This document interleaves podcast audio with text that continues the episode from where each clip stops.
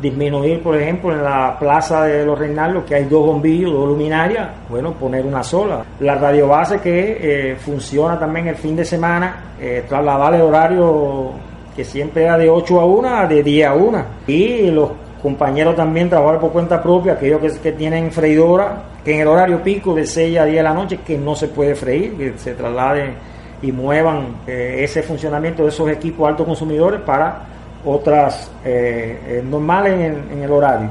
Y también cada centro de trabajo nos hemos reunido con, con los directivos para que hagan y diseñen un plan de contingencia, provocar en los trabajadores una conciencia de ahorro, que pueden ahorrar en su centro de trabajo y también en su casa y poníamos el ejemplo de cómo nos reunimos también con estudiantes, los estudiantes del PRE, me reuní personalmente con dos grupos que, estaban en ese momento dando clases y conversamos y se sumaban a esa campaña, además nos dieron también sugerencias de cómo hacer ese ahorro mejor y cómo ellos también podían contribuir mejor a, esta parte. O sea que hasta de los más jóvenes de la comunidad están apoyando también las decisiones que ha tomado la máxima dirección del país para que en este estos días de, de limitaciones con el combustible se, se puedan pasar mucho mejor y la vida cotidiana se haga mucho más agradable. Pero aún así, podemos decir que aunque se ha recrudecido el bloqueo, el gobierno se ha ocupado y preocupado por la alimentación de la población. Y en esta etapa de limitación del combustible, eh, vemos que la alimentación de la población ha mejorado, no solamente con la vianda, los vegetales, las hortalizas, sino también en la parte de las proteínas, cómo se eh, ha llegado con más frecuencia el pescado a los Reinaldos, el, pollo también, la carne de cerdo también en los Reinaldos y de esta forma la población también va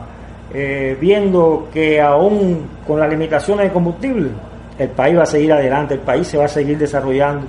No perdemos la esperanza de seguirnos desarrollando y aún en los Reinaldos haciendo inversiones que eh, provocan un mejor bienestar para la población y mejores producciones también de alimentos para eh, satisfacer la demanda de la población y también diversificar esa propia alimentación. Estamos pensando en desarrollar eh, porcino, desarrollar la acuicultura, desarrollar también un centro de elaboración que queremos terminar en los Reinaldos para producir otras,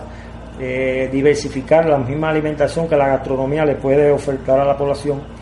y, y también construir, desarrollar en los Reinaldos, como lo hicimos en otro momento cuando el periodo especial, un centro local de materiales de la construcción. O sea, que nosotros mismos podamos resolver las necesidades de elementos de pared, de techo, que en los Reinaldos puede salir bien. Ya tenemos un molino para eh, hacer las gravas y eso con las piedras de la localidad.